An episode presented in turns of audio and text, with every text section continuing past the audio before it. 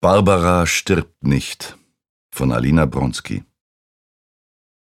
Herr Schmidt musste jedes Mal daran denken, wie er einmal als Junge auf den Balkon des Schwesternwohnheims geklettert war.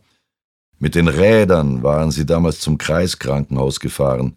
17 Kilometer. Das fröhliche Gekreische der Mädchen. Er sah damals gut aus, blond, stark. Einige waren in ihn verliebt gewesen. Aber keine war so sanft wie Barbara die nicht Nein sagen konnte, auch wenn es ihr schadete. Er hatte bis heute nicht verstanden, ob sie besonders verliebt oder besonders schwach gewesen war. Gab es da überhaupt einen Unterschied? Er zwang sich wieder an Weihnachten zu denken.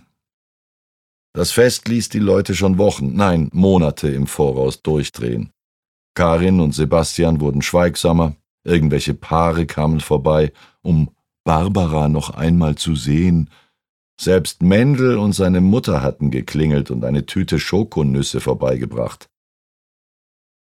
Herrn Schmidt schien es, als läge eine gewisse Ungeduld in ihrer Frage nach Barbaras Befinden.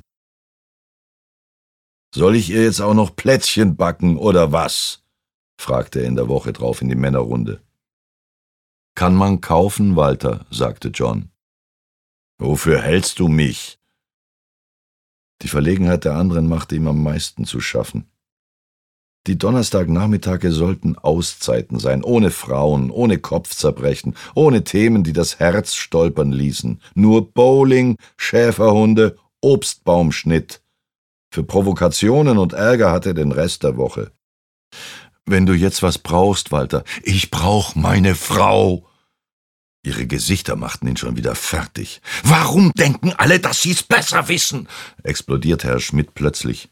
Jeder Depp auf der Straße hat eine Meinung, die mehr zählt als meine. Ist sie eure Frau? Ist jemand dabei? Tag und Nacht, jede verdammte Sekunde.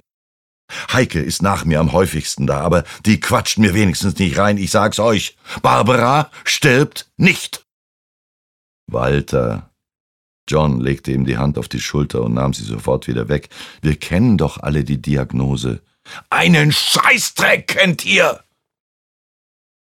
Seine Sicht vernebelte sich, er hustete in den Ärmel, fehlte noch, dass er gerade jetzt schwächelte. Ich krieg sie auf die Beine, ich sag's euch. Sie räusperten sich, putzten sich mit den Servietten die Nasen. Was ist denn hier los? Hanne stand auf einmal hinter ihnen, ein Tablett in der Hand. Wahrscheinlich hatte er lauter gebrüllt als erlaubt. Sie achtete auf solche Dinge, seit hier vor Jahrzehnten mal einer niedergestochen worden war. Walter bockt. So ist er halt.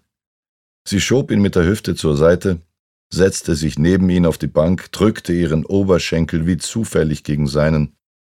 Die Männer sahen alles. Luder, dachte er. Seine Handflächen juckten. Geht aufs Haus, sagte Hanne und füllte die Gläser nach. Das fünfte, für sich, hatte sie dazugestellt. Die Männer sahen aus, als konnten sie ihr Glück kaum fassen. Herr Schmidt aber kochte vor Wut.